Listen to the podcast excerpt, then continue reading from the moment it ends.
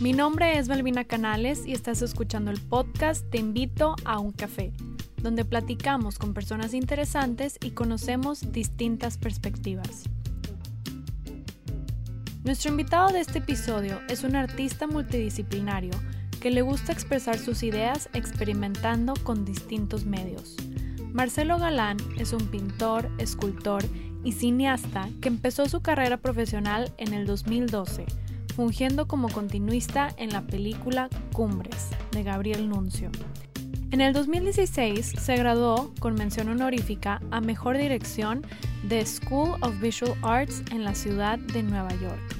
También participó como actor en la película Mañana Psicotrópica de Alexandro Aldrete. Como director de fotografía en el documental La Muñeca Tetona de Diego Enrique Osorno y recientemente fotografió el documental de Netflix Camino a Roma, dirigido por Andrés Clarion y Gabriel Nuncio, el cual muestra un detrás de cámaras de la filmación de la película Roma y el proceso creativo del director Alfonso Cuarón. Toma tu taza de café y disfruta de este episodio de Te invito a un café con nuestro invitado Marcelo Galán.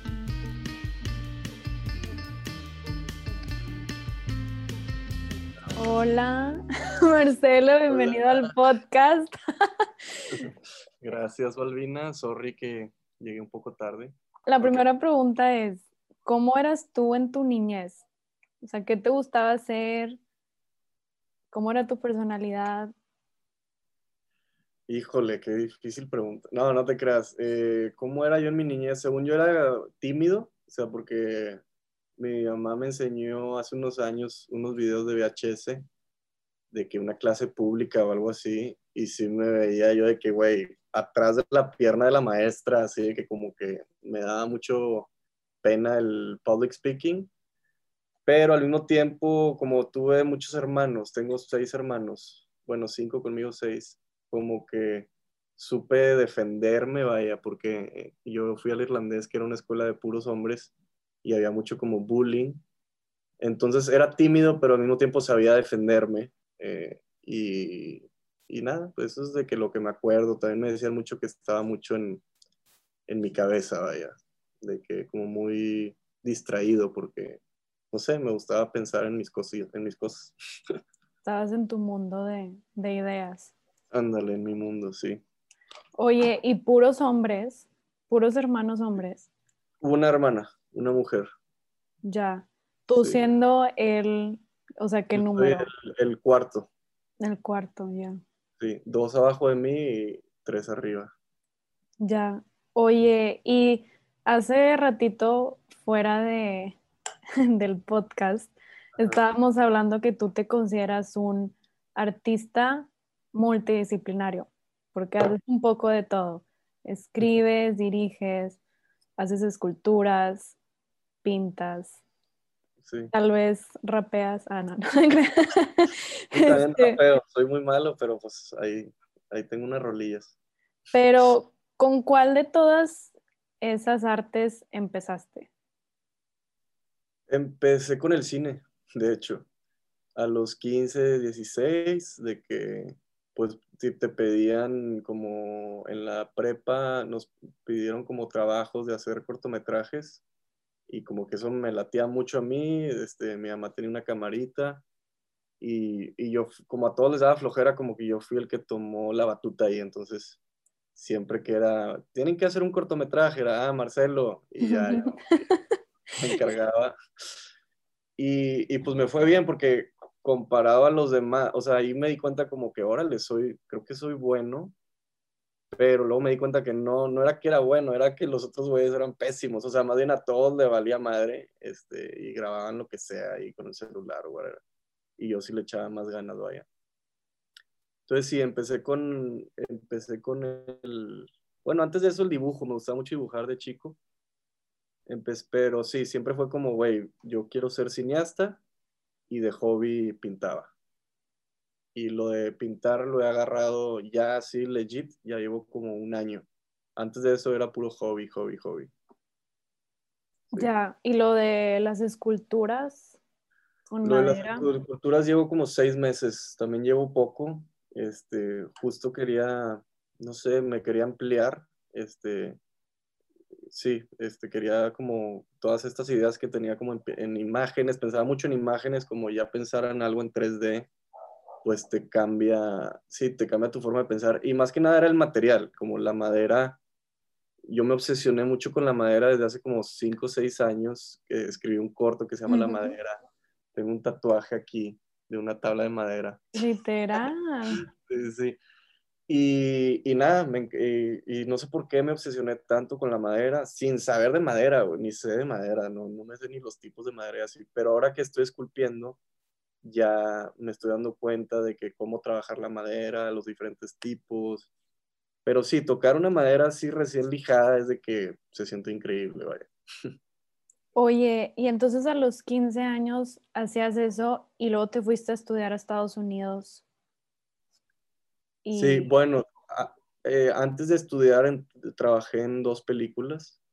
Trabajé en, eh, una película que se llama Cumbres, de aquí local de Monterrey, de Gabriel Nuncio. Ahí estuve ayudando como asistente de casting y luego ya en rodaje estuve de continuista.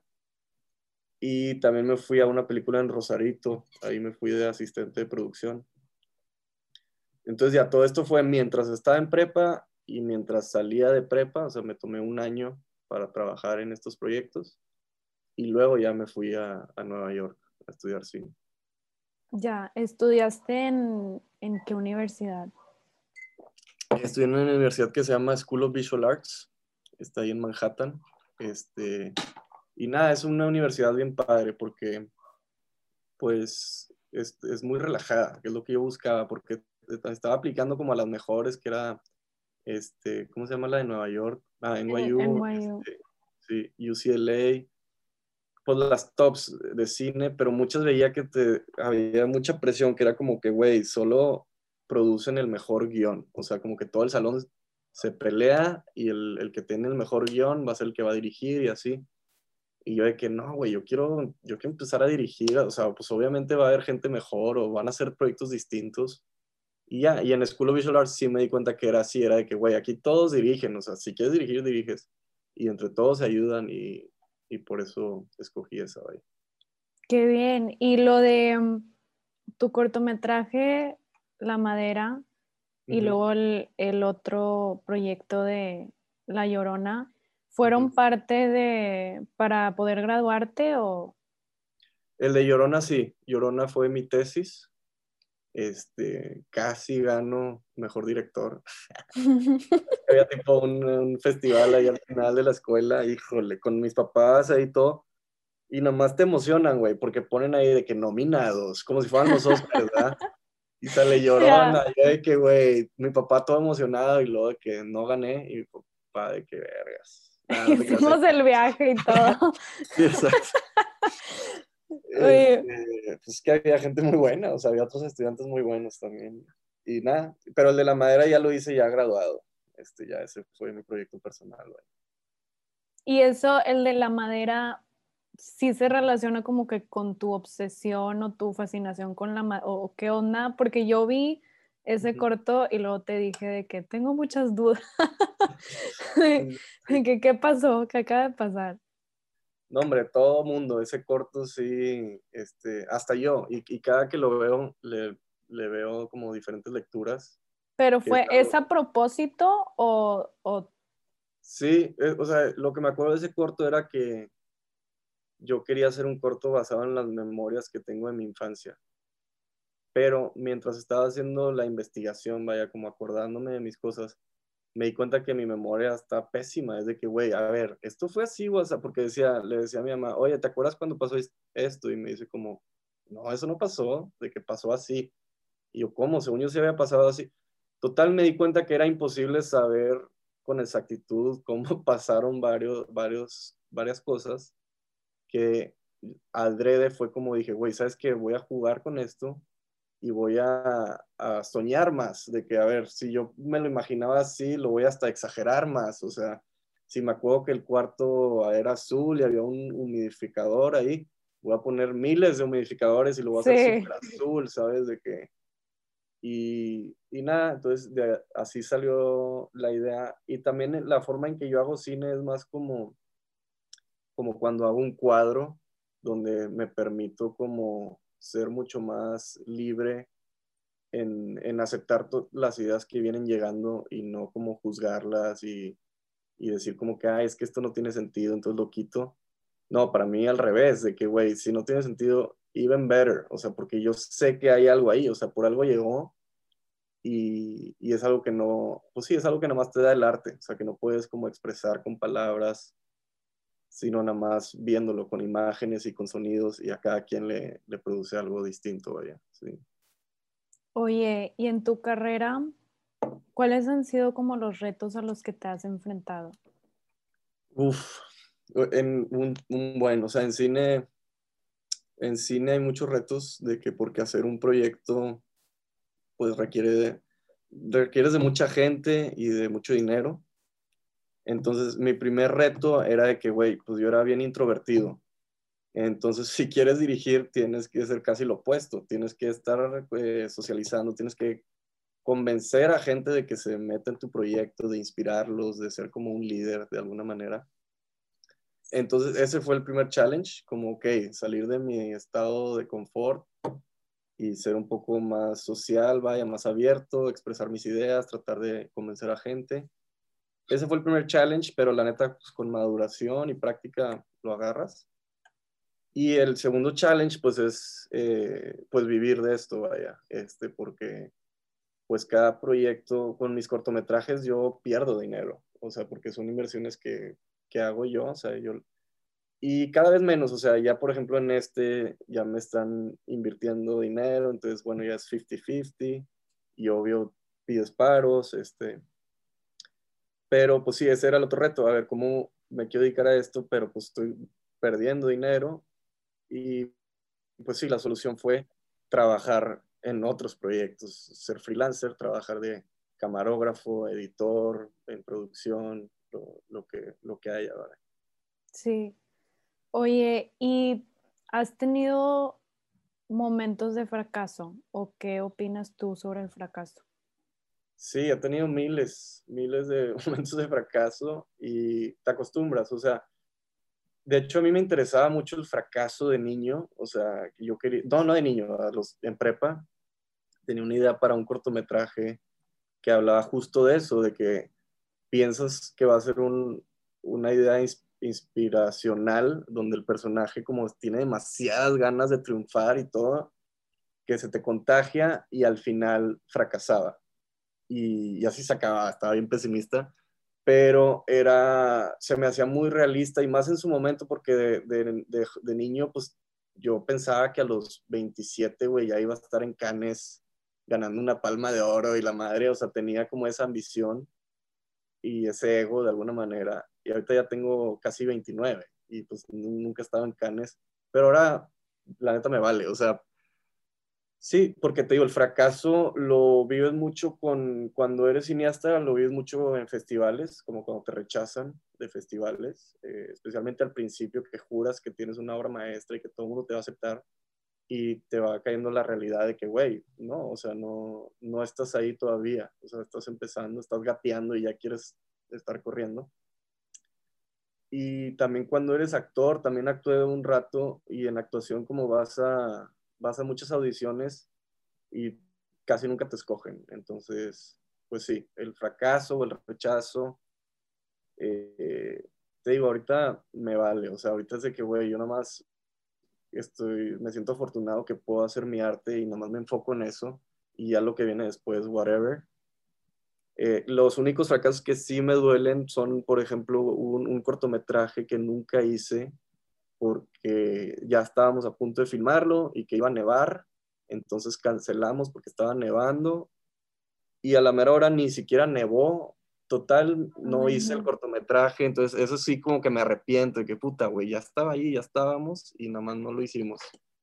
Pero pues ya, ya fue.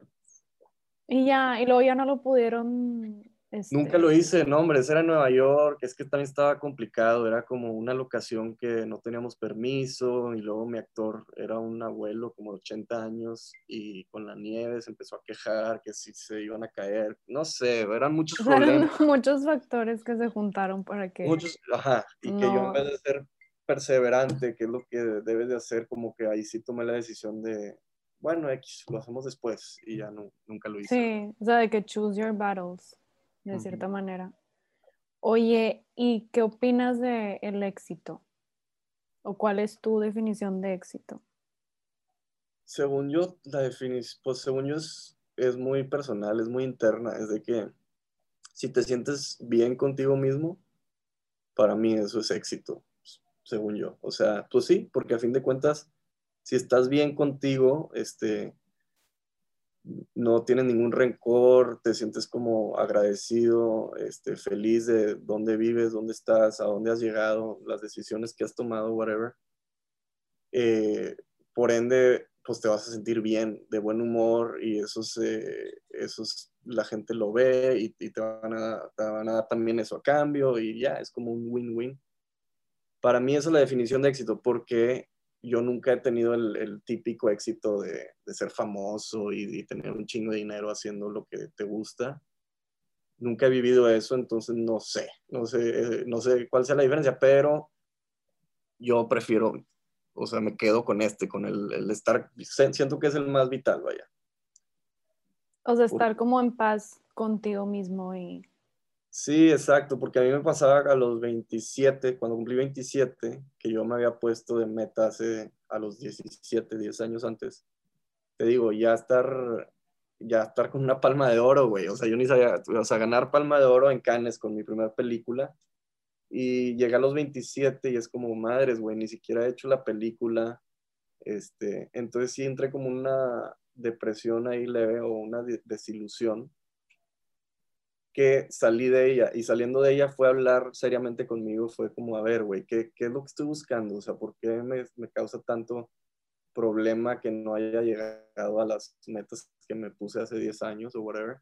Y nada, y nada más reevalué mi vida de que, a ver, me di cuenta que las, los motivos por los que estabas tomando decisiones eran la, motivos incorrectos o motivos muy inmaduros que estaban basados mucho en el ego. O sea, estaban basados mucho como en... En, el reconocimiento externo, así lo estoy percibiendo. Sí, eso era como lo que veía de amor, como reconocimiento externo, este prestigio de, oh, gané un premio en un festival muy prestigioso, whatever. Y ya, entonces pasé los 27 y me siento bien afortunado porque después de eso fue como, entendí por qué hago lo que hago y, cómo eso es un plus que ni al caso, que me estaba haciendo yo como ilusiones en mi cabeza. Y llegué más fuerte, fue como, güey, no, es que esto, esto es lo que a mí me gusta hacerlo, o sea, simplemente me gusta hacerlo y, lo voy a seguir haciendo, ¿sabes? O sea, de cierta manera sí cambió tu perspectiva y llegaste como a la raíz del por ah, qué. Sí. Y para llegar a eso, de hecho, también me, me alejé del cine un rato, me enfoqué más en la pintura, porque sabiendo el por qué, ya me di cuenta de que, ah, güey, no necesariamente me, me, tengo que expresar en cine. O sea, no, no quiero ser un Steven Spielberg, que chance a los 17 sí decía eso, quiero ser un Steven Spielberg. Ahora es de que, güey, más bien soy un artista, entonces, pues voy a, hay miles de posibilidades y de medios donde puedo expresarme también, y por eso retomé la pintura y la escultura y el rap. El, que sí, que es lo que estábamos diciendo hace rato, que es bueno no limitar tu creatividad y tus maneras de expresar eso. Claro, sí, siento que es clave tener, y también está padre entrar a un medio donde no sabes nada, donde eres como un amateur, porque, pues sí, es como, es como un renacimiento, así como, ok, güey, estoy empezando de cero, o sea, qué chido, vamos a ver llegas fresco, con otra perspectiva, más emocionado. Este, y ya, pues me gusta eso, como aprender cosas nuevas. Oye, y adentrándonos al proceso creativo, que hace ratito estabas diciendo que las ideas surgen cuando estás como en ese proceso de creación, pero ¿cómo, o sea, cómo te llega una idea? o sea, estás de que haciendo tu, tu, obra de arte o estás escribiendo de la nada de que Tim llega o, o es haciendo otras cosas. Depende, sí.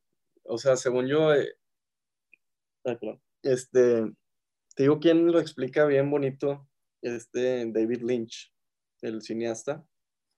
Ahí tiene un libro que se llama Catch the Big Fish y habla todo de eso, de que de dónde vienen las, de dónde vienen las ideas. X y lo explica bien bonito. O sea, él dice como que son como un pescado, o sea, que estás, este, estás pescando y puede que agarres un, pescadito, dice, pero si te quedas ahí y si eres paciente, hay unos pescadotes más grandes abajo y cuando sale uno, empiezan a salir un chingo más. Entonces, por ejemplo, me di cuenta con, con la pintura a mí se me hace bien fácil, como que me, van saliendo natural, como algo me llama la atención, entonces voy por ahí, pero ya que estoy ahí es como que, ah, no, entonces por este camino.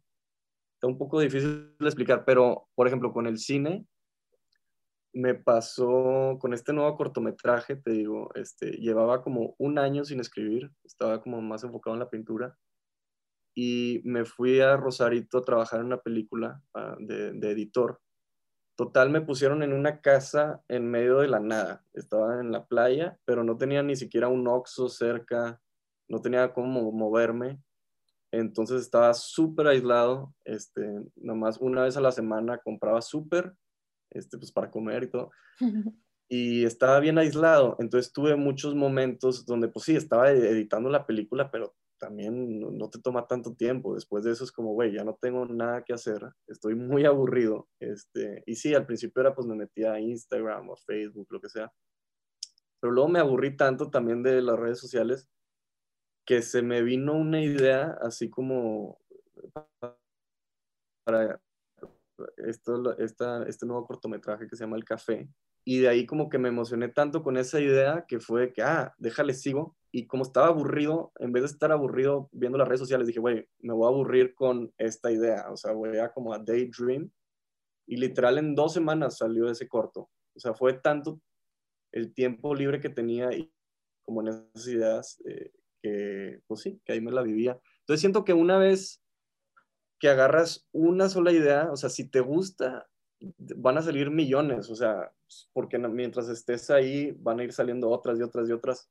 Y así me pasa mucho con los cuadros, o sea, yo veo algo, no sé, veo unos colores de que en una repisa o whatever, y es como que le tomo un screenshot de una foto de que, ah, me encantó ese color. Y ahora empiezo, a ver, voy a replicar el color, empiezo el color, pero ya que lo hago sale otro, y le pongo algo a la pintura, y a veces es como que, ay, güey, si nada más volteas el canvas, como que, ay, güey, se ve, se ve más cabrón, parece una ciudad. Ah, te deja una ciudad, ¿sabes? Y así te vas. Oye, y si has tenido un bloqueo creativo, si es que sí, ¿cómo lo has sobrellevado? Sí he tenido, especialmente con, eh, en, escribiendo. Este, una vez estaba escribiendo un largometraje este, con un amigo pasamos un año escribiendo ese largo y me acuerdo que al principio fue un proceso bien padre porque era de aventar ideas, de, estar rebotando y ok, y todos emocionados. Pero ya que llegamos a la parte de pulir, de que de en verdad decir, a ver, vamos a producir esta película o no, fue un proceso muy difícil porque a mí me encantaba el primer acto, pero el segundo y tercer acto estaban como muy flojos y hacer una película pues requiere mucho dinero, entonces si, ya si lo vas a hacer pues quieres que esté el guion perfecto, entonces no estaba perfecto. Entonces tratar de llegar a la perfección fue tanto que lo trabajamos que llegué a un punto donde ya me daba flojera, o sea, como nada más pensar en eso o hablar de eso me daba flojera y ahí es cuando entras en el blog creativo, o sea, si te está dando flojera tu idea, no, pues ya, ya valió madre, o sea, no, no vas a llegar a nada, porque si te da flojera a ti, pues, güey, a otro externo le va a dar más flojera. Entonces, sí, creo que yo estoy muy abierto a trabajar, trabajo en, lo que me gusta, por eso me gusta tener muchos proyectos. Tengo el cine, tengo la pintura, tengo la escultura, esos tres más que nada. Entonces, si me estoy aburriendo con lo de la escritura, pum, me voy a pintar. Si me estoy aburriendo pintando, pum, me voy a esculpir. ¿Y luego regresas a esa misma escritura o ya lo dejas a un lado? No, no, regreso. Regreso, pero cuando estoy, cuando tengo ganas, cuando estoy de humor de que, ah, o de la nada se me ocurre algo para el corto de que, uff, ya, ahí sí. O sea, como que eh, si, no, si no me está latiendo, no lo, prefiero no jalarlo, jalo otra cosa. Ya. Sí. sí. Sí, o sea, entonces sí, pues creo que es muy personal, porque luego he escuchado consejos que es como que no, o sea, nomás ponte a escribir y ya, o sea, como de cierta manera forzarlo, Ajá. pero no sé. Pues sí, Supongo pues, que depende de cada quien, ¿no? Ajá, es depende de cada quien, pero sí es verdad eso que dices, pues creo que Picasso era el que decía de que como la inspiración existe, pero... típico quote, de, de, encontrarte trabajando, el típico. Pero sí, no sé, o sea, a mí me gusta pasármela bien, o sea, con mis ideas, este, es, para mí es algo divertido, entonces en el momento que pierdo la diversión, como que no tiene chiste, y, pero sí saco, pero porque sí estoy trabajando todos los días, o sea, te digo, nomás le voy campechaneando. Este, ya si no estuviera trabajando, que si ha pasado eso, cuando estoy low, o de que en cuarentena, así entre, pues como todos, en una época así medio low, si no te sientes bien contigo y así, pues no te dan ganas ni de, ni de trabajar, ¿sabes? Sí.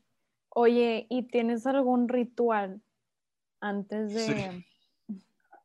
Ajá, ¿y cuál es tu ritual? Bueno, no, no antes de trabajar, es antes de empezar el día para mí. Ah, ya. Este, sí, pero no, pues me gusta meditar, o sea, siempre después de bañarme, medito, me echo como 30 respiros, este, y ya, y después de meditar, estiro, y después de estirar, esta es la parte importante.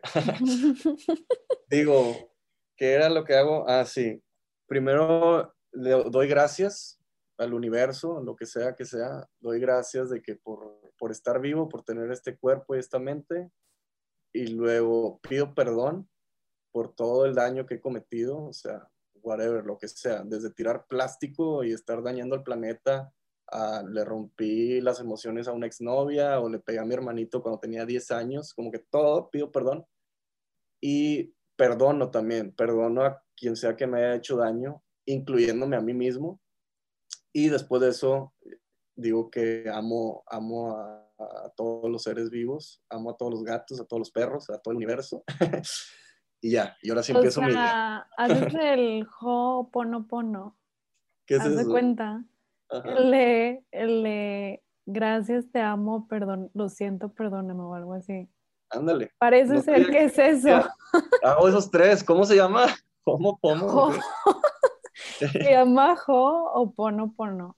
Creo que en, en, el de Club de Cuervos se burlan de eso, pero, o sea, sí existe, o sea, sí es un... Qué hueva que ya soy esa persona, pero sí, o sea, no sabía que existía, pero es básicamente eso, o sea, agradecer, perdonar y amar. Sí, sí, literal es eso. Pues te, lo, paso al rato. Este, pero pues qué bien, sí, yo sí siento que la gratitud es una práctica que sí encuentro en común con las personas que he platicado en este podcast. Entonces, pues sí, y, siento que la gratitud, por ende, de manera inconsciente, sí, te, brinde, te brinda más cosas de una manera muy extraña. Sí, pues como psicológicamente, te digo, yo llevo como un año, o sea, fue por la pandemia más que nada cuando empecé con este ritual. Y sí, me ha funcionado muy bien porque ya nada más te estás acordando, en vez de estarte quejando de que, puta, me gustaría estar en Los Ángeles o no sé, es como, no, no, a ver, agradece primero de que, bueno, así le hago yo, de que, porque sí, estoy vivo, este, puedo caminar, puedo trabajar, no sé. Sí, Sí, porque obviamente sí es fácil caer en esa, en ese otro lado que es como que la carencia de que me falta hacer esto o no tengo esto todavía o esta persona X o Y. Entonces sí, mejor ir al otro lado del péndulo, ¿verdad? Oye, ahora vamos a pasar a una sección que son preguntas random. Yo tengo aquí papelitos. Sí. Este, voy a sacar uno. A ver, la primera pregunta es, si pudieras vivir en otro lugar, ¿en dónde sería? Mm, Híjole, buena pregunta. Nos, yo creo que San Diego o Los Ángeles, algo por ahí. Ok, la segunda es, ¿de qué manera eres la misma persona que cuando eras chico? De que me gusta ser bromista desde chico también. O sea, típico de que si van a tomar una foto, yo era el güey que ponía los cuernitos. Y todavía lo hago. Y los sigues poniendo. sí, lo sigo haciendo. Oye, y la última pregunta es, ¿crees en almas gemelas? Eh, no sé, es que almas gemelas, o sea, creo que hay gente con personalidades similares con ideas similares, con valores similares, pero gemelas no, no creo. Ok, ahora vamos a pasar a la sección de preguntas rápidas relacionadas al café. Órale, ok. I mean, eh, me, debería echar un café antes, pero bueno. o sea, tengo que contestar rápido. ¿Cómo está? ¿Cómo funciona? Sí, sí, sí, sí. Haz de cuenta. Ahí va. Lugar ideal para tomar el café. Mi casa. ¿Con quién, vivo o muerto, tomarías tu café? ¿Con quién, vivo o muerto? X, una amiga. Iba a decir que una amiga. Que la voy a ver mañana, entonces sí. ok. ¿Con qué libro acompañarías tu café? Uf, con Dune. Si te dijeran que el café, cuando lo tomas, te puede transportar a un tiempo y momento, sea pasado, presente, futuro, ¿qué tiempo escogerías y qué momento te gustaría transportarte? Me gustaría transportarme al futuro, pero en una realidad alterna donde ni siquiera existe el tiempo, entonces no sabes si es presente, futuro, pasado, pero que, que haya una alberca llena de café y puedas este, nadar ahí. Oye, ok, y la última pregunta es, si el café fuera como la vida, ¿cuáles serían los tres ingredientes para que tenga un buen sabor? O sea, metafóricamente. Euforia, siento que tendría euforia, inspiración y taquicardia. euforia, ok.